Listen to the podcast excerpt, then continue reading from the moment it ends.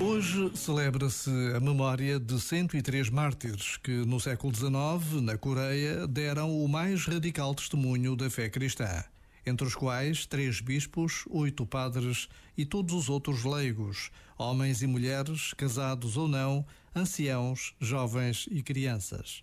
Todos eles deram a sua vida pela Igreja e tem sido assim ao longo da história e por todo o mundo.